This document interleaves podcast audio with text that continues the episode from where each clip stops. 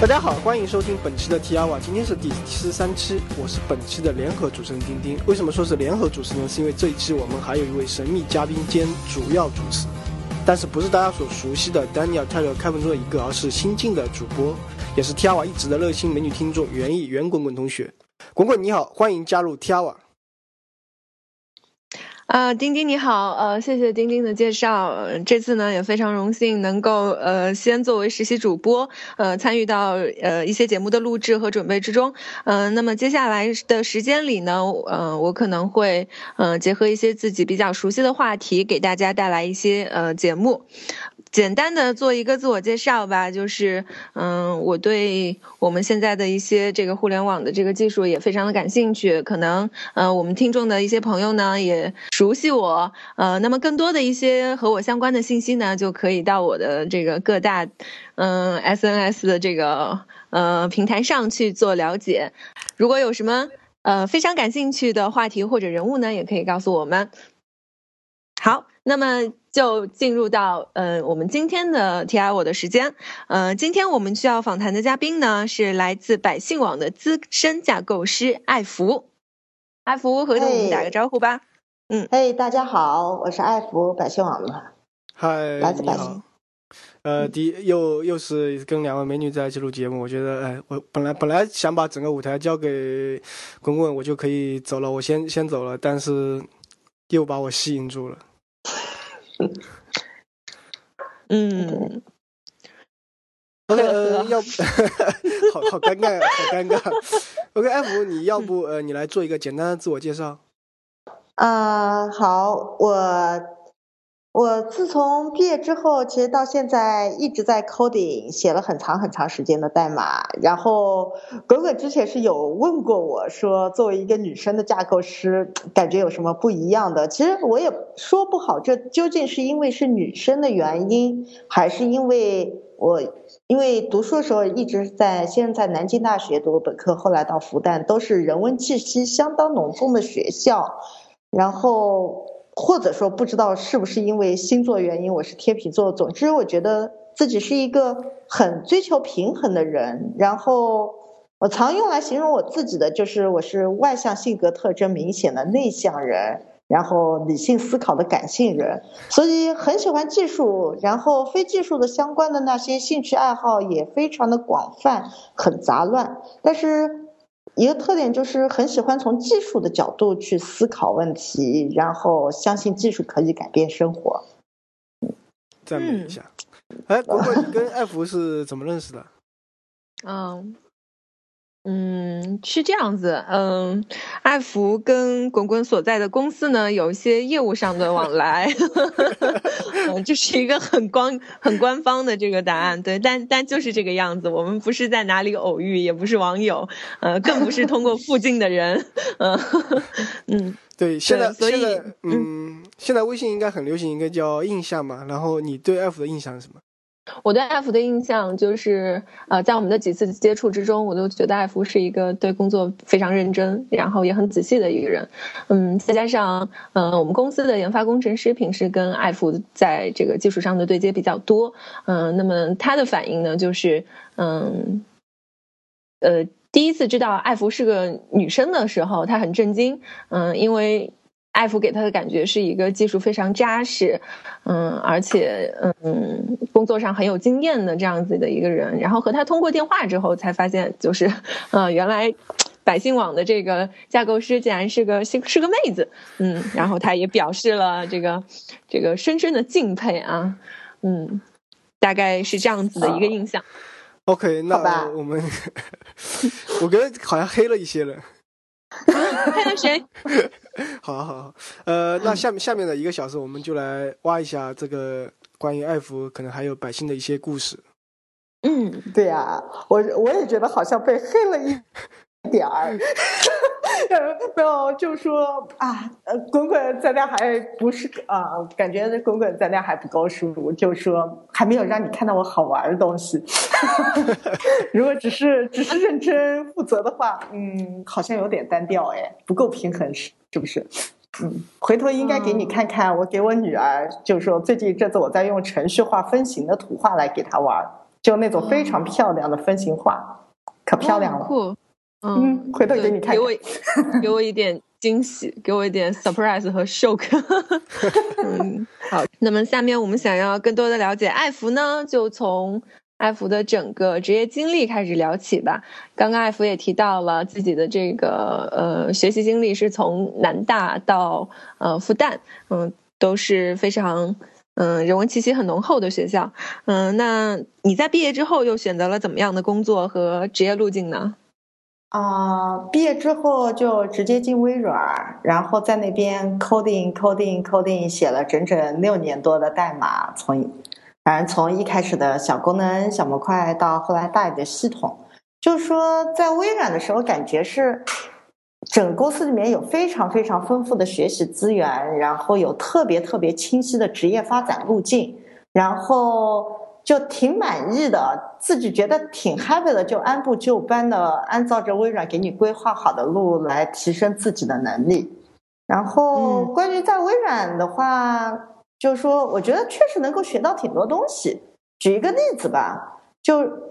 他他的那些职业发展的路径设计的特别细致，像在 SDE Two 这一个 level，就第二个级别的开发这个 level，有一个技能是关于设计能力上的，叫做 Avoid unnecessary layer，避免创造出不必要的层。对我当时帮助是特别大，因为我在 level 一的时候学会了所有的计算机上所有的问题都可以通过分层来解决。那个时候我正在目标 level 二的时候，他告诉我 career stage path 那个职业规划路径上面告诉我说不要过度设计，这是一个非常及时的提醒。然后我觉得当时觉得特别震惊，就是说按理说像这种能力上面的东西，感觉是非常模糊 soft，就是说非常主观的东西，然后竟然在他那里是用非常非常客观的一条一条的语言给描述清楚。然后，嗯，让你很清晰的看到自己在什么位置上面，这是我觉得在微软的时候挺大的一个收获。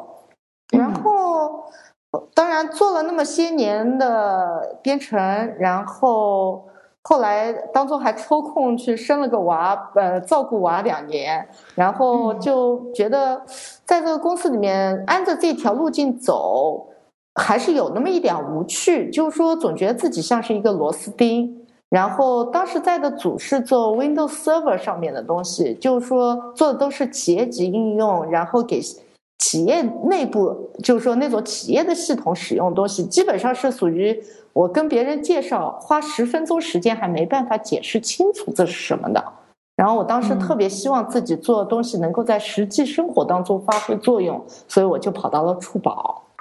哦，在触宝承担哪些工作呢？嗯，触宝的话，它粗宝是那个也是微软，呃，反正从微软里边出来的几位同事做的一个创业公司，一家非常赞的公司。那个他当时有两款产品，一款粗宝输入法在国际上已经有不错声誉，他做六十多国的语言的，占有率相当高。然后我去的时候是他们有一款新的产品叫号码助手，现在改名。叫粗宝拨号，那那款产品做了有一年多了。然后像他们这样创业团队在在发展到一定的时候，他们原有的大量的 quick and dirty 开发出来的代码，要在上面继续堆砌功能，其实是越来越难。然后在这个时候，就是说我过去负责号码助手的技术。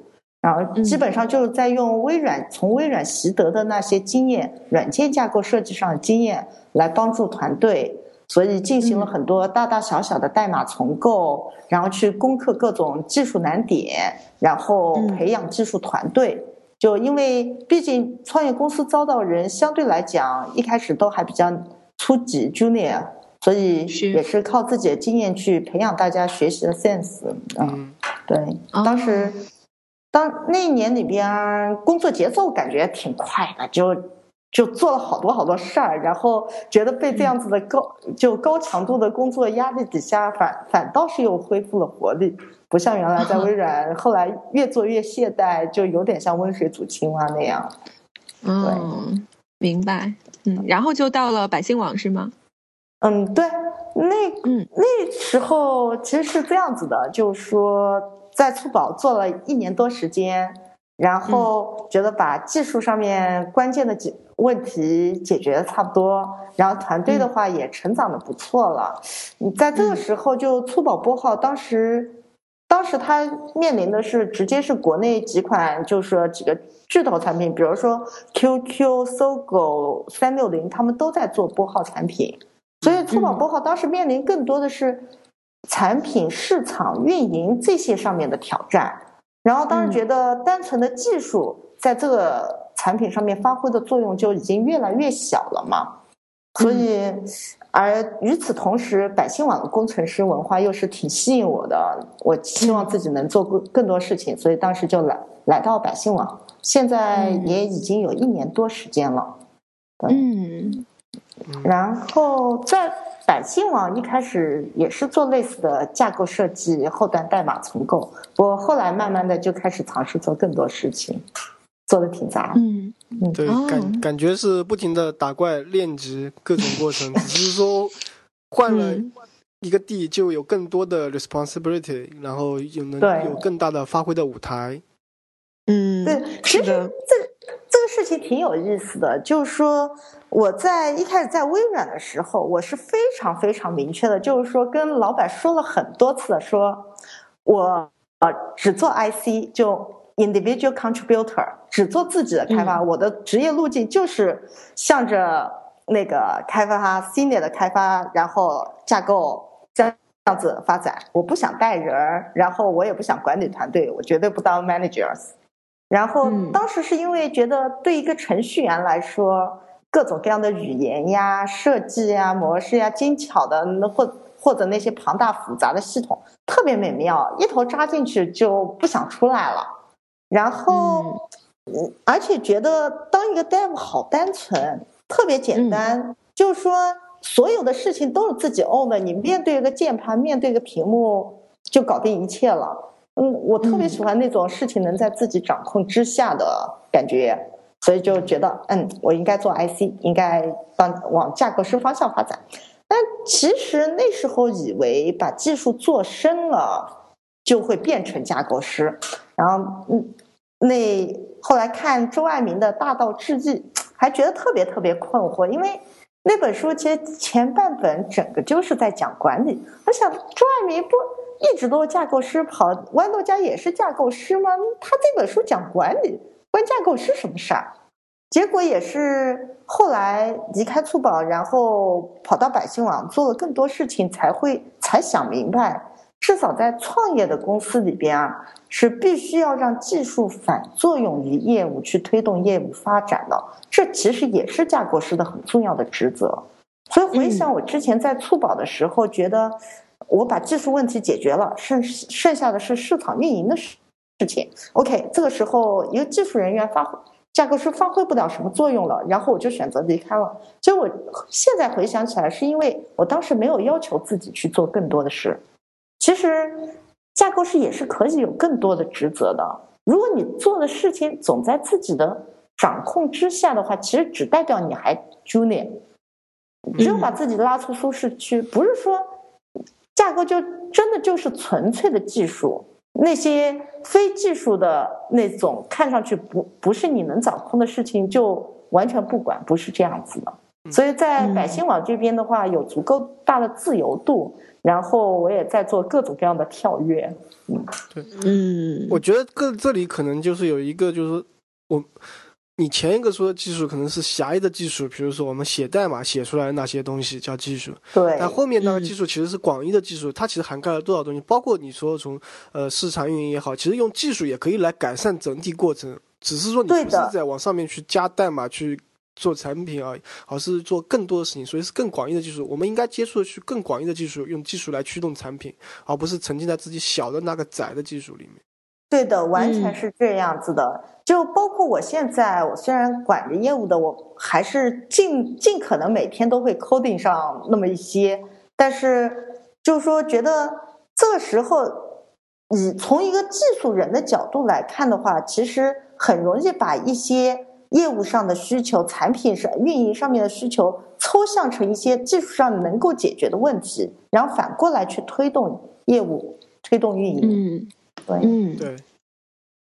所以，呃，这里正好就是说你因为你的经历，所以我想让你给一些可能在因为在听我们节目可能有很多是学学生，所以从职业规划角度，你可以来谈谈，就是说，因为你刚才也提到一些，但我还想请你来总结一下，你对选择比如大公司、小公司或者一个非常规划的一个外企还是创业公司，你是怎么来看和怎么来辨辨别到底应该选择怎样的一条呃一家公司或者怎样的一个路径？OK，嗯，我觉得对于刚毕业的呃刚毕业的学生来讲，其实选择第一份工作肯定是要看他的成长的潜力，就看他通过这一份工作能够获得多大成长。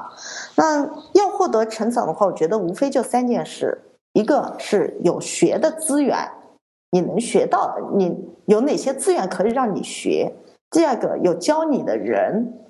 然后第三个就是有让你练手的事。嗯，我们分开来讲。对于有学的资源来讲，在我我找工作那时候，那是很遥远，零六年那时候的话，大公司优势非常明显。就是说，在微软内部的话，确实有非常让人羡慕的培训，比如说可以由亚马逊上那些写出亚马逊上四五星级啊、呃、五星级的那种。设计相关的书的人直接来当你的啊，就直接来给你开课，面对面的交流。然后微软技术体系下的那一套东西，就开发出那些的人，你可以和他直接交流。我就曾经给做 .NET Framework 里边某一些模块开发的人，直接去交流他，就交流提问为什么 library 设计成这个样子而不是那个样子，有过有这样子的交流。所以在微软内部的话，就这种大公司内部，确实学习的资源非常丰富。但是，嗯，时间这也已经有将近十年了。到现在来看的话，这个优势其实并没有那么明显，因为现在有网上学院，然后有 GitHub 各种各样的开源项目，你一样可以接触到这些牛人，然后可以获得这些培训，资源极其的丰富。所以，只要自己想学，现在是。真的资源已经不再是问题了，嗯，然然后第二个有教你的人，这个相对来讲，大公司如果你去大公司，并且你知道自己会去哪一个组，然后你你对这个组里面老板、同事什么的，就说运气相对比较好的话，你能够遇到好的老板、同事，还有 mentor，那就很有优势。嗯，这个在一些初创的。就是说，比较小的规模很小的这种创业公司，可能相对来讲会非常难得一些，因为，嗯，呃，这样创业公司里面，即使有就资历比较深的这些技术人员，往往也会是极其的忙，然后专专心负。呃，专心专心在公司本身的业务上面，可能不会有特别多的时间精力来带人。然后像现在我现在我在的百姓网的话，它毕竟已经有九年多的历史了，因此公司里面有挺多的这种资深工程师，所以我觉得还是一个比较平衡的一个点。嗯呃，然后讲第三个就是有让你练手的事儿。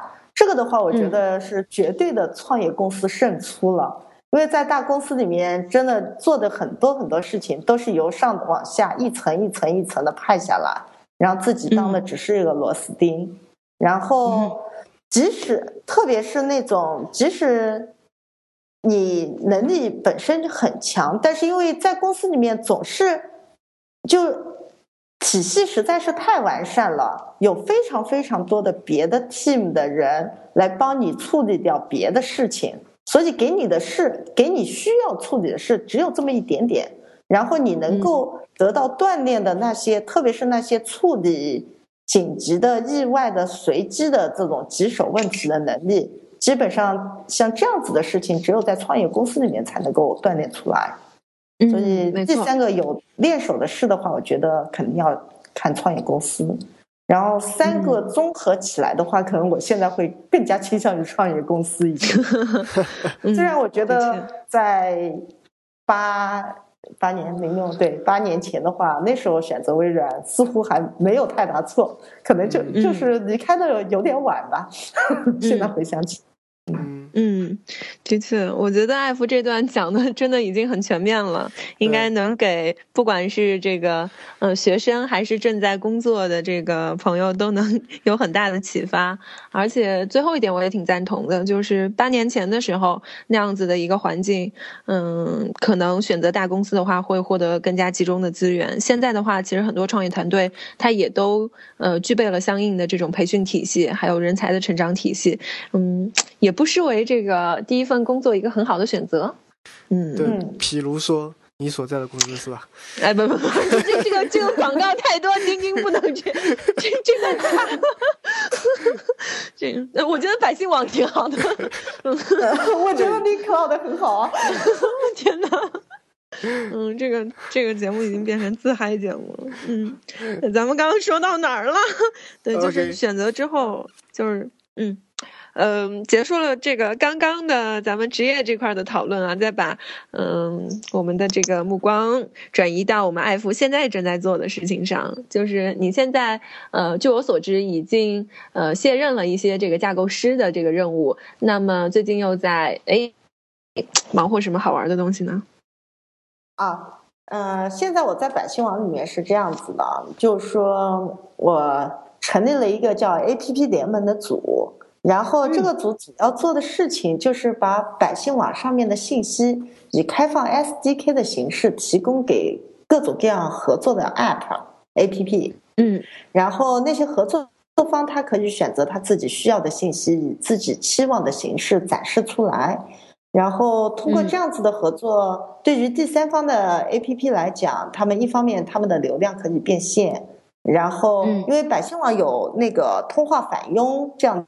子就百姓网本身有营收产品叫做来电宝，是我百姓网上发的所有信息，我们都可以把它看作广告。然后有非常非常多的商家愿意为发这些广，就发出的这些广告，他们都等着收接电话，然后愿意为接到电话来付费。那么百姓网通过 SDK 形式把这些信息展示出去的话，那个。由第三方 App 带来的电话，我们可以把这样的收入完全分成给第三合作的 App，然后这是这是 SDK 简单的来说，它做的就是说做的事情。但应该这么说，一方面它是比起普通的广告来讲，它其实变现能力是更高的，因为大家想一想，手机手机屏幕足够小，以前的那种展示信息的广告其实不是很合适。因为资源有限嘛，但是手机最大功能是什么？打电话，对不对？所以百姓网本身它上面所有信息都等着打电话，那这是一个很好的 match。然后另外一点的话，就是说我们又不是很想把它做成一个单纯的广告平台，因为这个已经有太多了，没太大意思。然后我们是把这个 SDK 做成一种以功能形式来接入的，也就是说，我觉得嗯。那些广告平台提供的 banner 呀、弹屏呀，那些很很打扰人。但是如果你把恰当的信息以恰当的形式出现，那其实是一个功能。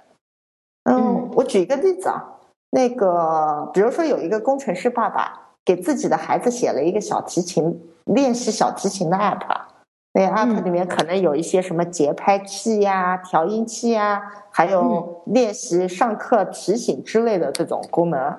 对，然后像这样子的一款 App，如果你加入一些，就是说在 App 的功能，反正中国的 App 好像有一个国外设计师总结过，非常大的一个特点就是往往会有一个叫做 Discover 这这样子的一个模块。然后如果在这个模块里边的话，有那么一些二手小提琴的信息、小提琴的家教培训。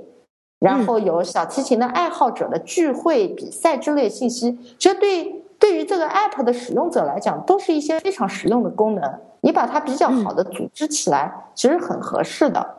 嗯，这就是说我期望这些 SDK 的接入是一种功能形式的，而不是我根本不征得你的同意，我就以 banner 的形式展示着，我就以崩的弹出一个框的形式来展示，不是这样子。我们希望是它静静的待在你的 app 里，需要的人去点开它，不需要的人 ignore 它，就这样子。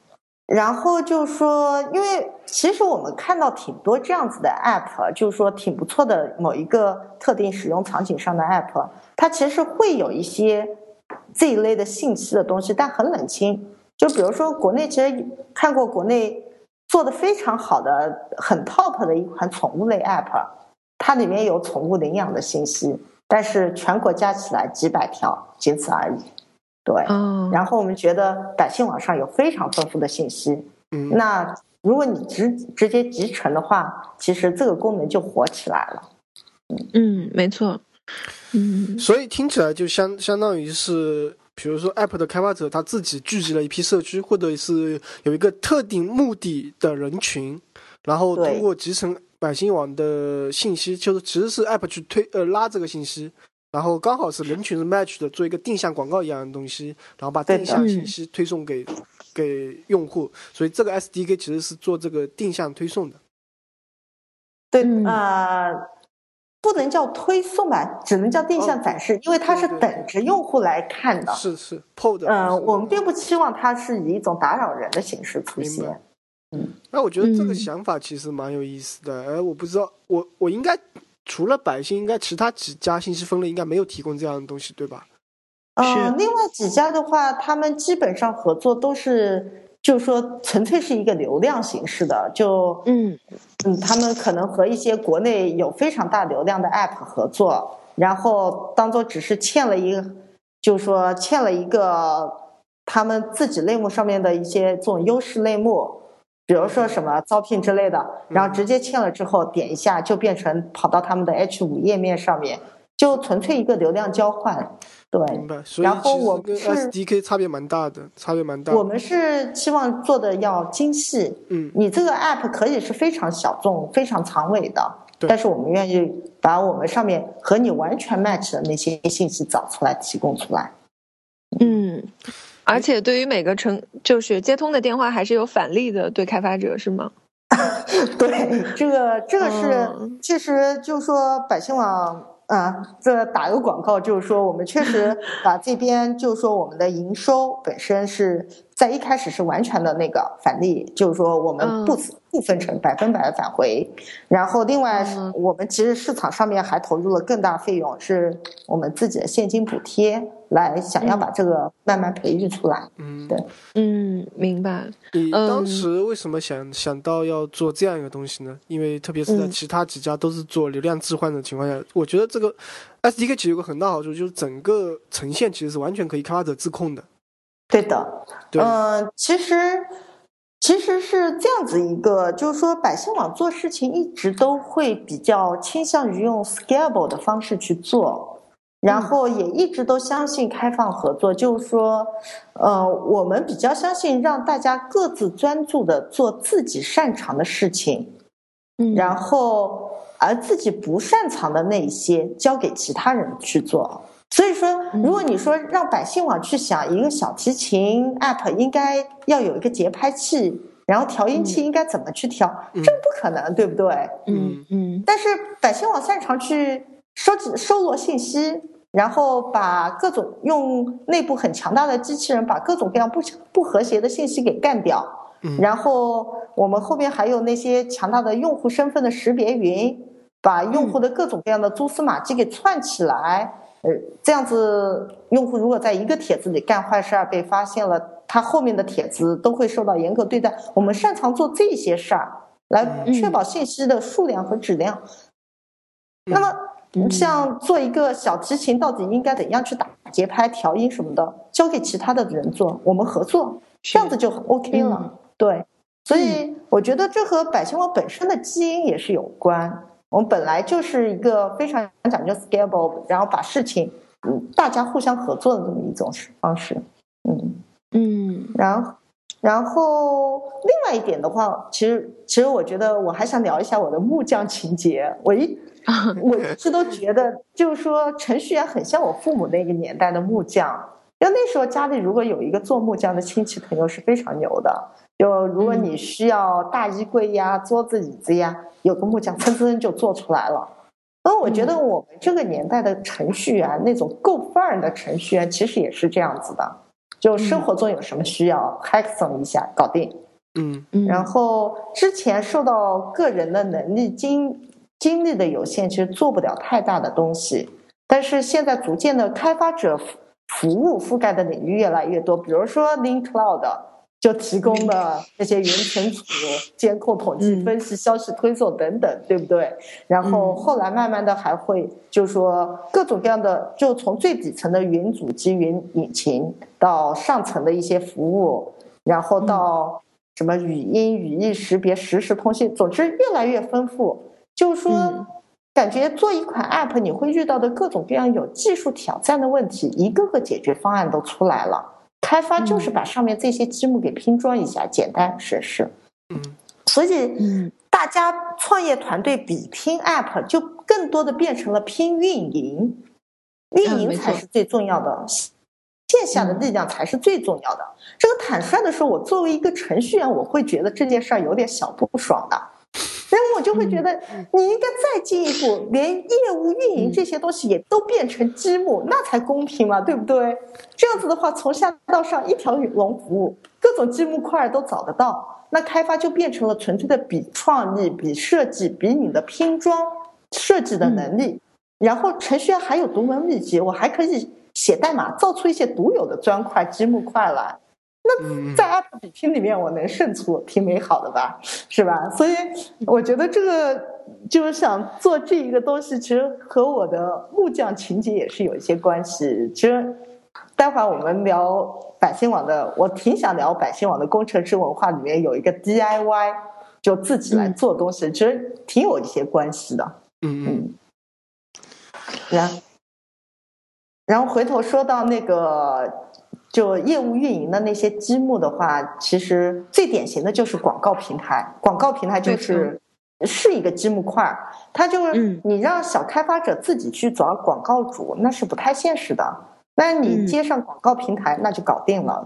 然后现在电商像阿里一号店什么的，都把自己的电商能力开放出来，这也是重量级的积木。然后点评、去哪儿等等，其实也都在接地开放。然后百姓网 App 联盟的话，就觉得是我做一个分类信息领域上的积木块，这是我现在正在打造的。哦，哦，嗯，那么，嗯，这一个呃 App 联盟的工作大概做了多久呢？App 联盟其实，在那个十月底的时候，我曾经去深圳，当时。就是说，建 Link Cloud 的场子做了一次介绍。哎呀，我们出现的太多了，真的，真的，真的。好吧，不要不要这样。对对对，我我的意思是我我其实是以就是个人身份想要就是做点什么，我我很担心会引引发这个听众的不满。这样子啊？哦，好，那我就不提了。没有，就刚才。反正，不过你可以在后期剪辑的时候把 link 那里全部都打那个打低，对对对。嗯，好的好的，我就是太太受重视，心里幸福满意。嗯，你就直接说参加活动就行了，嗯，就不一定要提我们。嗯嗯，呃，还是你是嗯，回头来讲，就是说讲那个做了多少时啊，就做了多长时间，对吧？OK，其实像大约在今年十月底的时候，有这样子的 idea，说我们要做一个开放的 SDK，去和多方合作。之前其实我们有 BD 的同学在尝，呃，就是说已经和有一款 App，当时做了一个小的合作，就是说是是一款驾考的 App，它是帮人就帮助人考驾校、准备驾校考试的。然后当时我们的一个 BD 同学跟他个人谈了一个合作，是把百就百姓网上面的二手车的信息、驾校的信息放在他的 App 里面呈现。然后就在十月底的时候，其实只有这么一个合作，而且当时也没有做成通用 SDK。其实那位那位同学做了很多自己的开发，然后后来就觉得。这这么好的东西应该应用到更多的 App 上面，然后就成立了这么一个 App 联盟的组，大概到现在有一个半月左右的时间吧。呃，嗯。我听到了一些信息，首先是 BD 跟别人在谈，呃，当时是有一位 BD 的同学在谈。然谈，后是这位 BD 还自己做了开发。啊，不是不是不是，那是不是是 BD 和一个个人开发者 OK，聊哦。聊了这么一个合作。哦，那位开发者自己做了一个东西，所以你们觉得其实你们也应该去做这个事情。呃，对，就是说当时那个开发者他接入是自己做了挺多的工作的，嗯明白。然后我们觉得我们应该让这个东西变得更简单。对，所以当你想着你们应该让这个东西变得更简单的时候，在这一个多月以来，你觉得嗯、跟自己一开始想象的有会有那么简单吗？或者说你有没有遇到一些挑战感挑战呢？可以跟我们聊一下吗？OK，其实这上面确实有挺多挑战的。就一开始想着，哎，做一个 SDK API 定义好了，那差不多就完成了，对吧？对，我也但是，嗯但是其实当时有预估到的，但是没有预估到会那么复杂的。其实最大的挑战在于数据的处理上面。嗯就是说，把百姓网上面的信息非常的庞杂，怎样根据 App 的特点去提供最有针对性的数据，然后以最合适的形式组织展现出来。其实这个是。呃一开始预估的难度确实不够的啊，就是说确实没有预估到它难度。就一方面，我们需要提供足够灵活的功能，能够让 App 的 owner 自己来定义。然后另一方面的话，我们其实后台的数据分析能力等等也需要做的足够强大，可以通过用户的实际行为来分析，来给出一些优化，怎样优化的的这种自动的方案，然后给 App owner 提供有效建议，甚至完成自就是说层次中的这些优化。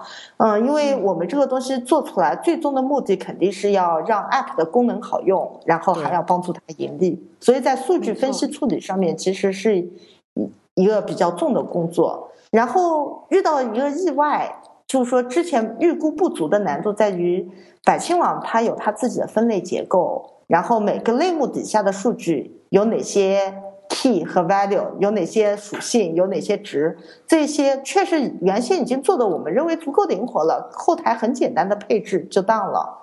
但总的来说的话，在同一个时间点，你看到的就是一套固定的结构。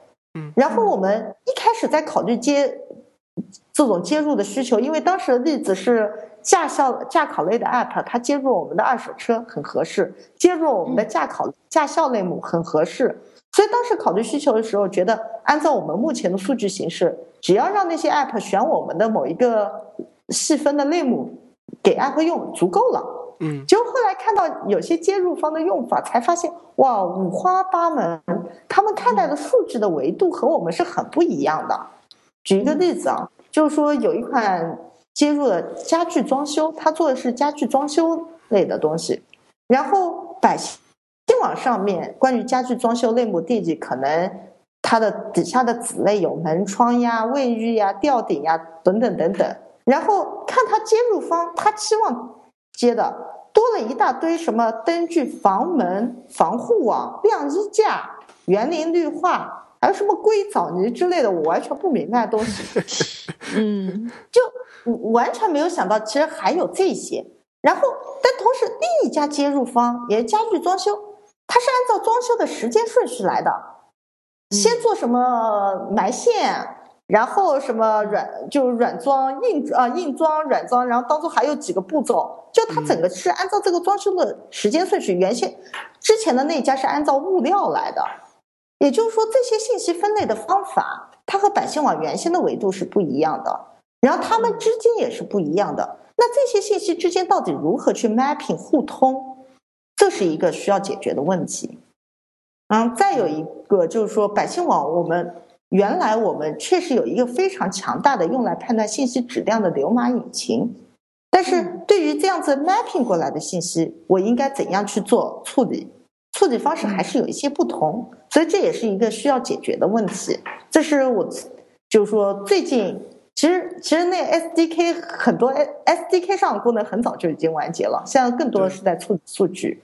对，呃，就听起来就是说，我们把我们试图把整个东西给分成几块啊。首先是在信息的嗯检索，然后检索以后，你这边刚才提到肯定要还要过滤，过滤以后要把这个并起来做汇总，然后再反馈给用户，对吧？这三个过程。然后你觉得最大挑战是在哪一块呢？最大的挑战应该是通过不同维度分类产生出来的信息，要在同一个维度上面 mapping 起来，就是这个汇总。哦，汇总。嗯嗯嗯，那么现在呃已经进行了这么多的这个工作啊，那么希望这个呃 SDK 在未来嗯还能够有呃起到怎么样的作用，或者说百姓网对它的有什么样的期待吗？呃，我觉得接下来的话，这个 APP 联盟会做的事情，就是说长远的看，我们是希望 APP 联盟是可以连接各。多方接入的 App，打破 App 之间的信息互导，让他们之间信息可以互通，然后通过百姓网在数据处理能力上面的提升，来发挥业务运营的能力，给 App 提供一个更好的业务运营的积木块。这样子的话，每一个孤立的 App，他们的用户量，他们的用户其实可以产生一个乘积的效应，大家连在一起就可以创造出更大的价值。然后，另外一方面的话，App 联盟要做的事情就是刚才讲的是数据上面的，然后，嗯，然后另外一方面就是合作形态上面的，比如说我们要有微信服务号上面的接入，要有自动创建 App 的 App 工厂。这个 App 工厂是因为我们又遇到了很多接入方啊，就期望接入的人，结果一问都是没有 App。说哦，我期望有 有你们这个东西，你们能不能把 app 一捆一块给我，直接给我生成了？嗯，OK，就有挺多这样子的人，我也不知道他们怎么接触下来。嗯嗯，可能百姓网又多了一个新的盈利模式啊，可以找一个找找一些工程师做点外包这个项目。嗯，可以。嗯，那目前为止在 SDK 这个的目前大概团队情况怎么样？多少人在上面？我们这个团队目前有两个专门的是那个技术开发，只有两个还在技术招继续招募中。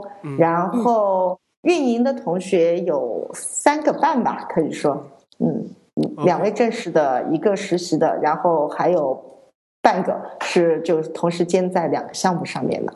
嗯嗯，差不多就这样子一个团队。呃，你算开发里面吗？哦，对啊，我没把自己数进去。OK，呃，你刚才提到是哦，运营是兼在两个项目上，这个倒是经常。啊，运营的话大概就说三个半人。哦，三个三个半。半，明白。嗯，那现在艾弗你还在每天坚持 coding 吗？嗯，会呀，应该就是说至少一个星期当中会有那么。四天时间是会有会有 coding 吧？啊，也就是五个工作日，有四天都在 coding。呃，四天会做 coding 的事情，当然不会是完全 coding 吧？啊，这个确实还是乐趣所在。嗯，不过你是不能理解我们的。好，这段掐掉。再见。OK，呃，其实我。百姓到现在，你刚才其实提到已经有九年了，对吧？然后目前大概是怎样一个团队情况？嗯，公司一百多号人，人就保持了一个很轻巧的一个 size。因为像我们竞争对手五八赶集什么，都是好几千号的。嗯，一百多人真没想到。嗯，是挺小的。团队的比例呢？工程师四十多号吧。四十多号。对，那还是很厉害的，就是四十多号人，这个承担起这么大百姓网这么大的一个体量。对，嗯，你刚刚也提到说，其实像我们运，比如说我们运维同学，一直到去一年多前只有一位，然后一一年多，就是说大约在一年多前，我们的第二位 SA 同学才正式加入。好，好难想象。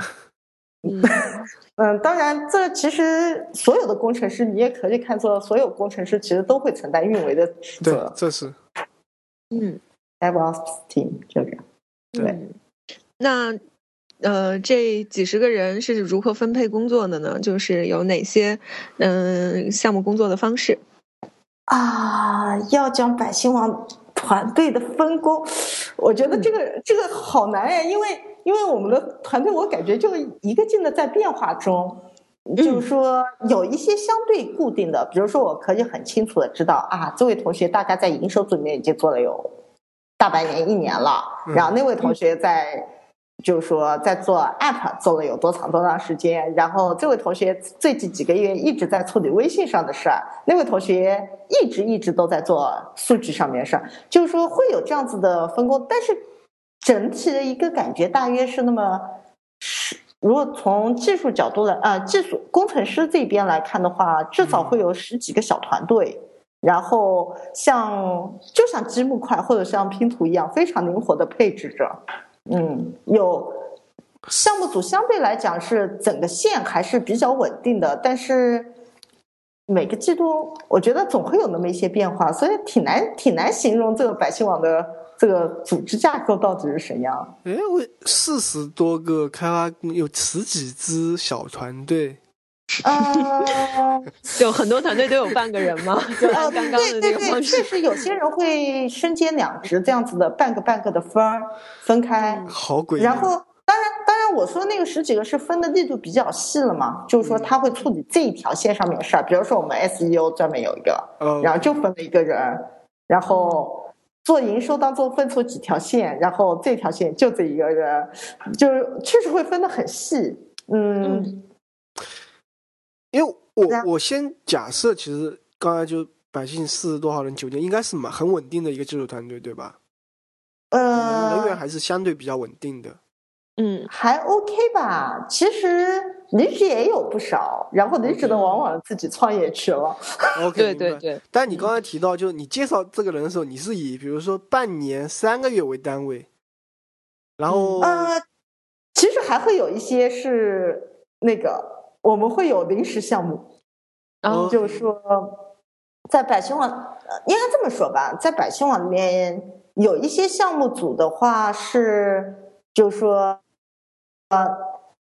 大多数项目组还是很稳定的，就是说这个团队在至少在这么一个季度、一个啊一个季度、半年甚至一年里面，可能啊大家一般说来不会想到一年那么远，就是说专门的稳定的在做这件事儿。但是其实会有临时项目组，就是说你有 idea 了，然后你能够把相关的那些擅长做某些事的人说嗨了，哎，我们一起来做吧，然后各方面的人一起加入，临时凑到一起。就变成一支临时队伍，然后共同来完成一个目标。然后一般我们还会给这种目标起一个很好听的这种项目名称，就是说 code name 会比较好听。然后像这样子的项目的话，就是说有些会是完全大家只是分外工作，完全的用下班时间来做。然后有一些是跟自己的业务其实是直接相关的，那么就完全投入在里面。然后另外，其实挺这种现象也挺多，就在做和自身业务是无关的，但是整体来看对公司是有价值的。那么占用工作时间，基本上 leader 都会支持，所以这样子成立临时 team 的情况其实挺多的。嗯嗯，比比如说 App 联盟。呃，App 联盟是一个相对稳定的，对，相对稳，但是也是像你刚才说的，就是你开始立项，然后就忽悠了，忽悠了一群人。他 对忽悠，确实是，就说是像我这样子的工程师，也是可以拱呀拱呀的，说服了 manager 们，然后拉来小伙伴们，然后就成立了这么一个稳定的专门团队，就是说也可以拱出一个业务团队来的。OK，这个是我觉得之前确实就是说在粗宝没有尝试过，然后在微软是完全不可能的，确实 确实是这样。嗯，哎，我最近又拱了一个项目，哎，那个，嗯，那个这个词这个词确实我们在内部说的比较多，因为需要很费很用力的去做嘛。就最近那个春运，大家都开始抢票了吧？给你推荐一下哦，百姓网上来拼车，买不着回家票就来拼车。就是说，一开始其实这件事儿是这样子的，一开始只是市场的同有一个市场的同学谈下了一个合作，然后就把它变成了一个小任务，要技术上的同学来做一下。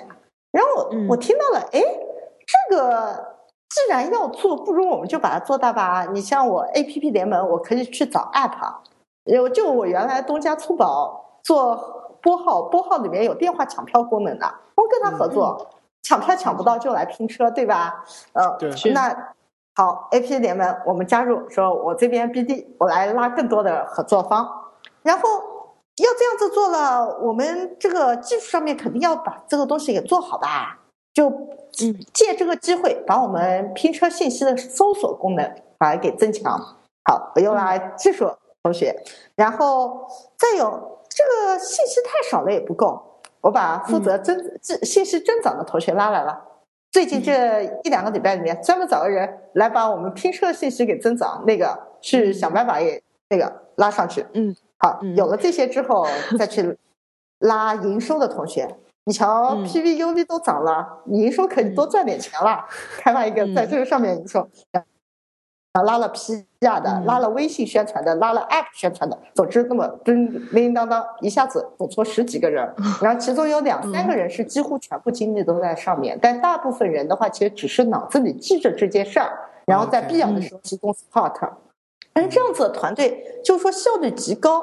大约在上上周五，也就是说只有那么十来天前，它只是一个 idea，然后现在已经全面开花了，就是各种合作都已经全谈了，上线了，东西都上线了，然后宣传也都会后续再都出来。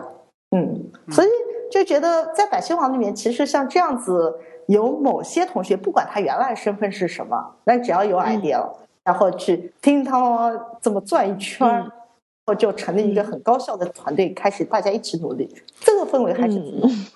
但我在我在想的是，像那些原来这些人所在的那些组的 PM，会不会很幽怨的看着你？对啊，我想的这些东西都会和他们的业务指标相关啊。就比如说吧，我这拼车，就说负责信息增长，它本来就有信息增长的业务指标的。你瞧，我给你找了多大的一个，你拼车一下子，你只要想办法把拼车上的信息弄上来，一下子就蹭蹭的指标涨上去了，对不对？然后你瞧，我都拉来那么多 PVUV 了，你营收做一个卖年货的放在我这页面上，你还能不赚钱吗？是吧？嗯嗯。然后，的确啊。所以说，像这些东西要拱的话，肯定。就是说不会是有些肯定是要靠人情，就是说，哎，这些事儿先做效率最高，要不你来帮我个忙。但是有很多时候是要和大家本身的目标，就是说总是总是会看到目标上面会有这么契合点的。嗯，对，这个倒是。嗯，我听下来就好像，嗯，这个一个任务出来了，然后艾福开始去。去征雇佣兵了，又或者说像这个一一个一个那个任务出来了，一个副本来了，然后大家就开始组队了，各种职业的，然后就跑到这里来，整个百姓网的环这个气氛就一直这么活跃吗？呃，是啊，那个，哎，回头我给你找一份邮件，是我们公司里面，就说我们有一个公司里面有一个小分队叫挣钱花，他是专门负责做校园招聘、校园兼职的。然后那个团队的负责人写过一篇极其拉风的那个内部招招募帖，就说啊，我们挣钱花团队要招工程师了。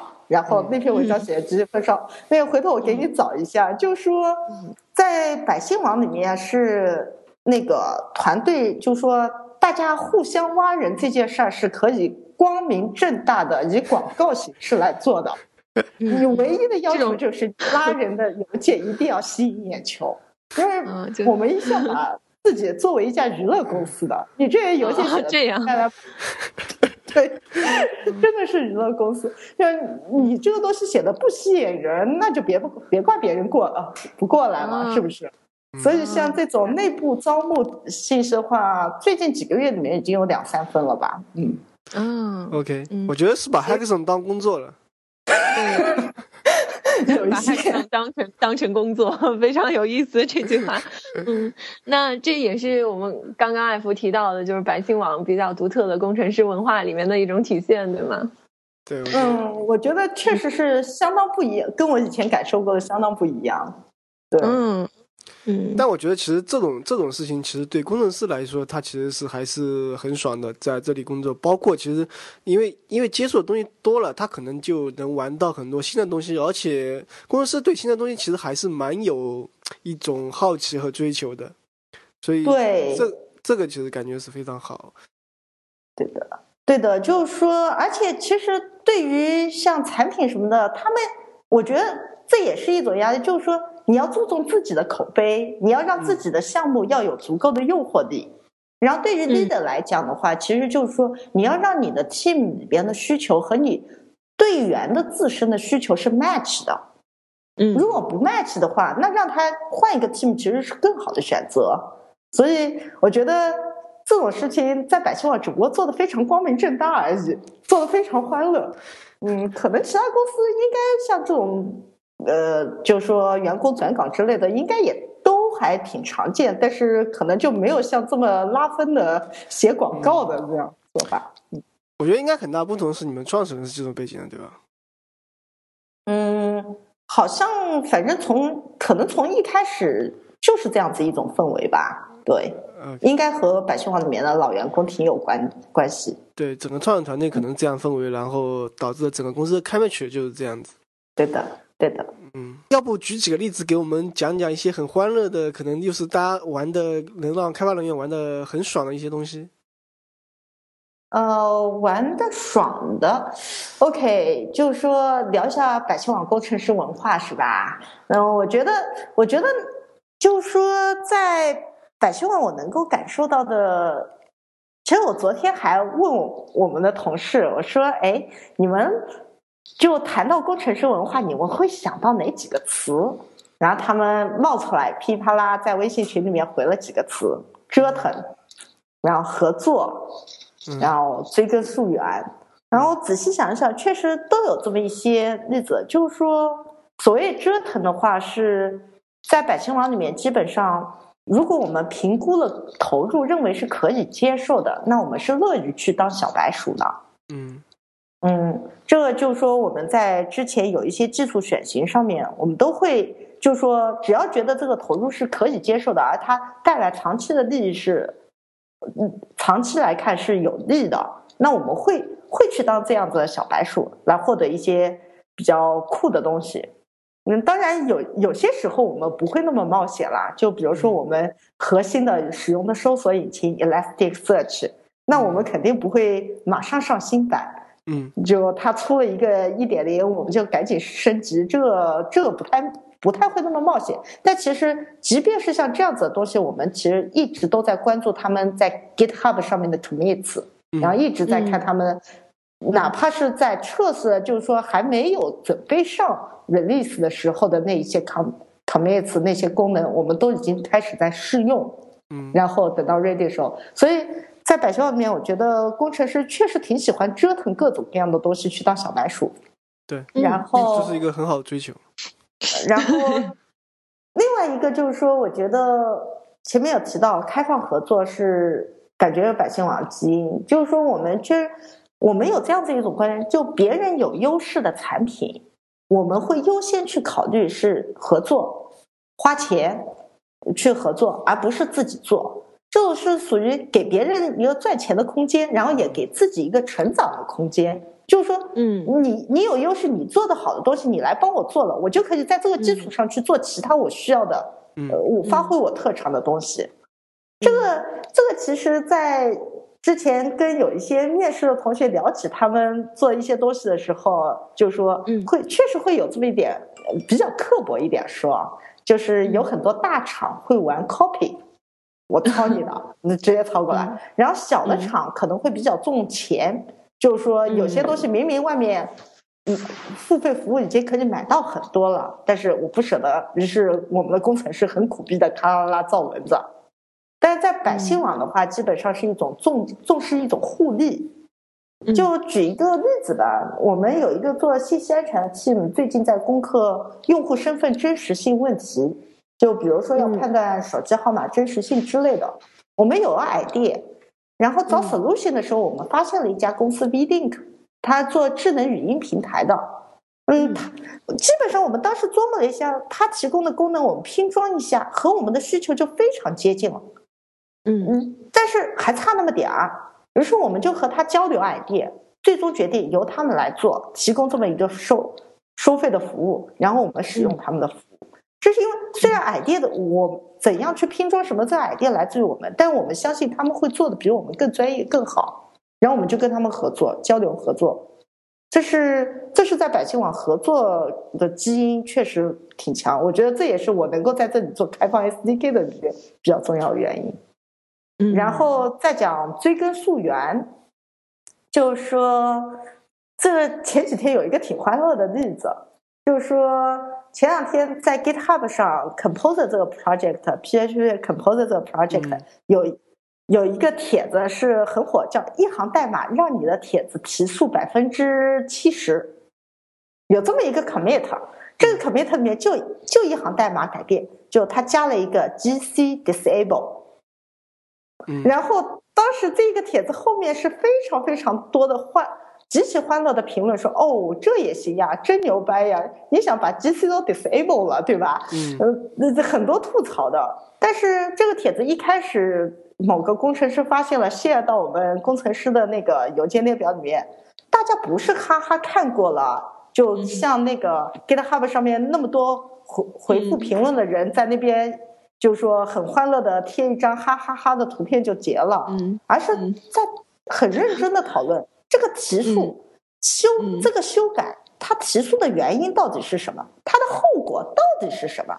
是不是真的嗯像人说的，哇哦，舍不得？然后嗯我们再继续讨论，在 Composer 这个 project 里面，这样子的改动到底是不是 make sense？嗯，然后还讨，当然还有讨论这个改动的其他的槽点的，比如说认为这一行代码这样子一个改动居然不加注释，非常非常非常的有存在问题，因为后人完全不明白为什么这么加，对吧？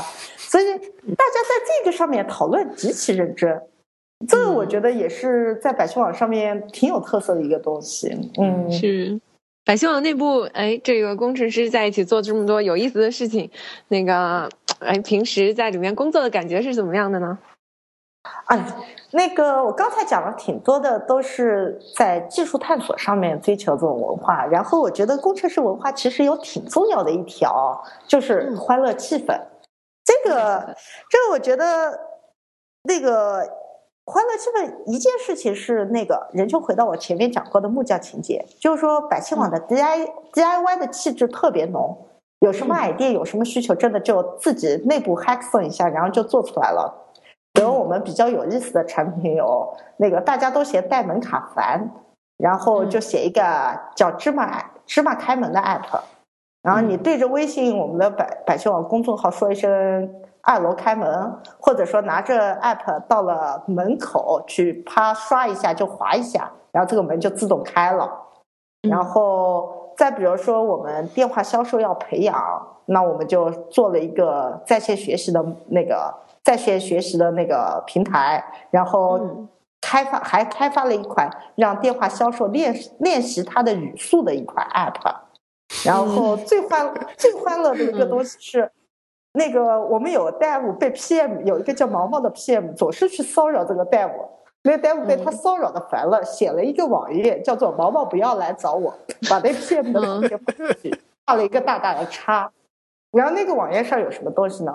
这个 PM 用到的所需要用到的所有的东西都写成工具加在这个页面 link 上了，然后然后就往往不要来找我，找这个页面。OK，就是典型的 FAQ。嗯，对 FAQ，它真的是各种各样的工具都有。呃，包括就帮某一些客户去进行一些什么改动的，然后包括查一些数据、分析数据的，然后甚至包括我们点午饭的，可丰嗯，相当好，相当好用的页面。对，呃，所以我现在明白为什么这个百姓网很多呃离职的。呃，这个成员都创业去了，就是已经在百姓网内部开发出了很多能够商业产品化的产品，可能是吧。对，对哎，然后再跟你们聊聊那个，就是说，我觉得比较开心的一些东西吧。那个正好今天中午我们在做技术分享，然后啊，我觉得就是说我们比较开心的还有一个比较大的特点就是无节操。然后在技术分享之前，大家先吃午饭。那午饭的时候，屏幕上放什么呢？放维多利亚秘密的宣传片。嗯，然后挺好的，挺好的。那个那个就说，我我们那个技术同学真的是很严格的建呃，就是说很严肃的在建议哦。今后如果我们搞什么规格比较高的技术圈的活动，嗯，应该弄一个什么维多利亚，那应该不是应该弄一个维多利亚秘密时尚秀的门票作为奖品。哦，大家可认真了，然后男生女生都都看着挺嗨的，因为确实挺漂亮，很养眼嘛。没错，嗯，对，中午的时候挺好的，就一个配饭的视频啊，秀色可餐。嗯，然后提高一下研发工作的积极性。对的，然后研发工作要说起研发工作积极性的话，其实我觉得成开发同学之间的那种直率也是挺重要的。就是说，在百姓网看代码，经常会看得很欢乐，因为呢，你经常会在代码当中看到两行一行注释，上面写“实名鄙视谁谁谁”，你干嘛写了这么一个东西？嗯，就像这样子，实名鄙视会有挺多。然后我们还就代码里面也不算，还有时候还会通过邮件来鄙视一下。完这样子的鄙，这样子的点名道姓鄙视，其实大家也不是很介意，因为。它确实揭露了存在的问题，需要解决，那就解想办法去解决；不需要解决的话，那就解释清楚，大家都高兴，对吧？没错。然后我们还有一个挺好玩的自动邮件，是叫做“重弹社区”。嗯，就是说重弹社区。对的，就是说，当线上的代码如果报错了，嗯，然后他会自动给全体工程师发一封邮件，说谁谁谁中枪了。这个中枪，他就会看。就是说这一次破，因为一般说来总是一次 deploy 那个部署之后出错嘛，然后他会看这一段时间里面那个部署的那个就是 GitHub 上面的那些 change，然后看 annotation 是谁改的，然后就直接说谁谁谁中枪了，然后谁谁谁再次中枪了，谁谁谁浑身都窟窿了，谁谁谁被打的跟妖怪一样打成鬼 魂了，然后这个邮件点进去会有两个选项，一个说。shit，这不是我的错，明明是谁谁谁干的，或者说呃不好意思，是我干的，我马上去修，就就特别好玩这么一个，就是谁谁谁，嗯，first blood，把信上出错这么一件本来很严肃，然后很需要严那个认真对待事，他人就是很严肃，因为他广而告之给所有人了，但是他又变得很欢乐，就是说大家勇于承担错误，然后然后去修掉就好了。嗯，对啊，嗯，听起来真的很有意思。嗯，哎，有意思，还想到一个东西，就是那个 刚才给我讲到，是我们刚才那个讲到那个自动部署嘛？呃，百姓网那个我们的代码是就自己开发的一个自动部署系统，每天反正好几十次，很快，就是说大家开发了测试，然后就直接上线。然后最早的时候，这个部署是只有部署和回滚两个功能的。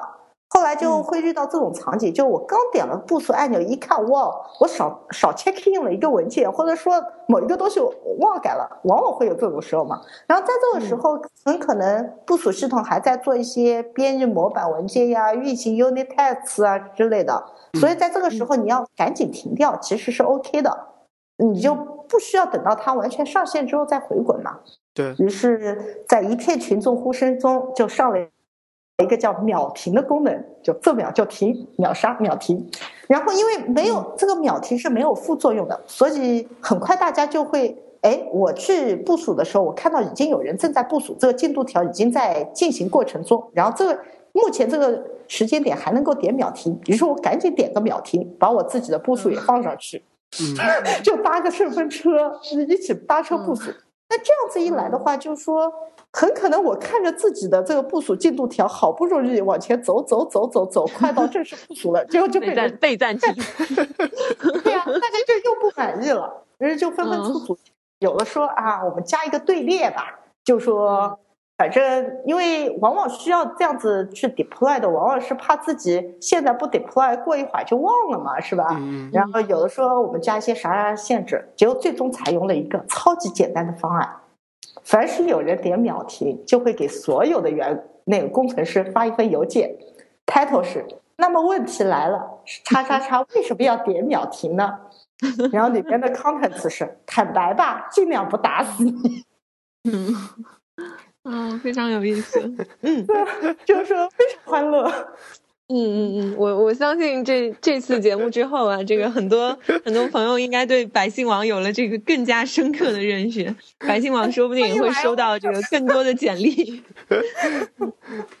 嗯，我觉得在百姓网里面做这个东西，就是就是在一个很欢乐的环境当中，然后很很努力的去 take 各种各样的职责，然后把自己认为正确事情努力的去推进着。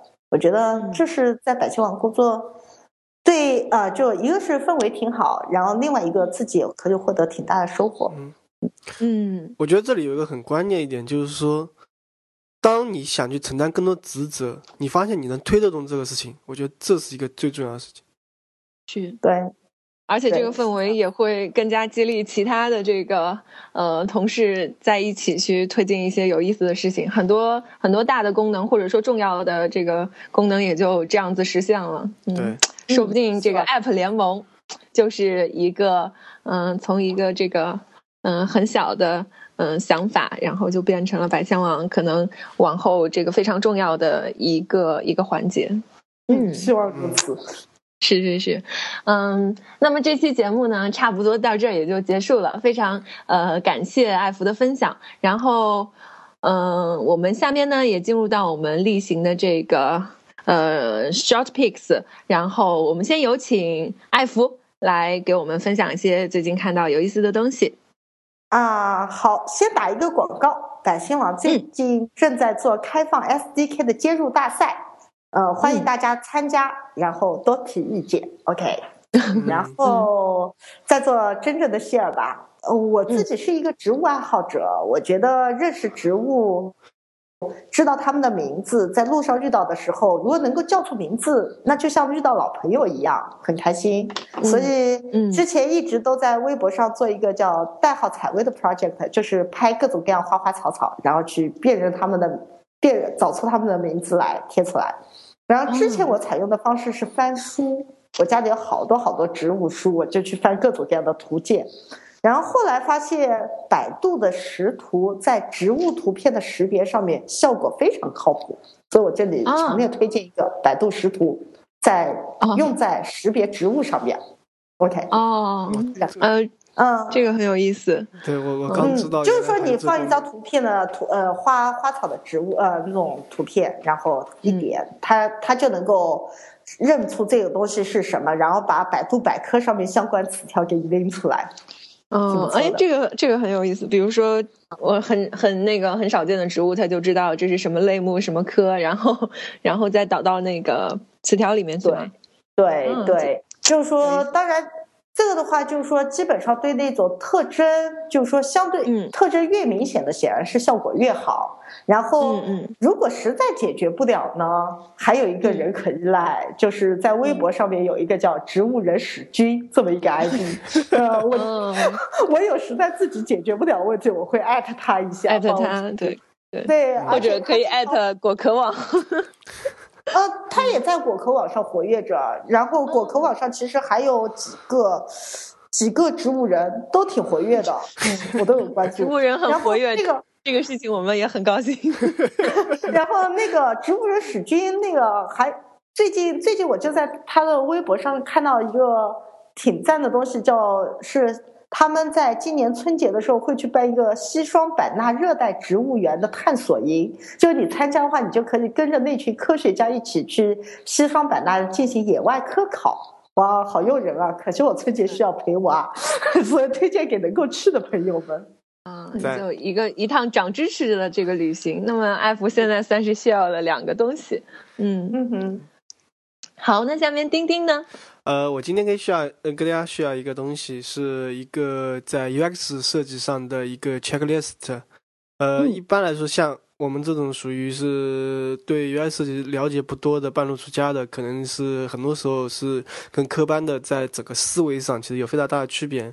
好，在 GitHub 上有人就是总结了一个你在设计项目时你可以有哪些点去考虑，有哪些一个一个的 checklist，你可以去对你的项目去进行分析。比如说你竞品分析、数据分析、用户反馈啊，一些流程啊，然后一些原型、信息架构。然后 UI 的元素，包括响应式各种各种，就每个点它都有非常丰富的知识，然后让你去了解，呃，怎样去这位产品和项目去设计 UX。然后这里推荐给大家 UX checklist dot github dot io。嗯，好的，啊，那谢谢丁丁。那么这一期我分享的这个东西呢，是嗯。大概大家也比较熟悉啊，我们知乎，嗯，应该有很多同朋友都使用它。然后知乎中间呢，会产生一些非常呃有意思的问题和一些呃高质量的答案。嗯，其中知乎有一个非常好的就是收藏功能。嗯，我今天呢分享一个收藏夹，呃，是由这个创建者叫做王纳米，他之前的 ID 叫做纳米黑客。呃，他的这个收藏夹叫做打击题主。嗯，从这个名字我，从这个名字我们就就知道啊，就是。针对这个问题，然后有了这么一两个这个抖机灵的这个用户呢，回答了一些显然不是题主想要的答案，又或者说是犀利的批评和吐槽题主的答案。嗯，那么这个收藏夹已经收藏了两千多个回答，也有一万呃七千多个用户进行了关注。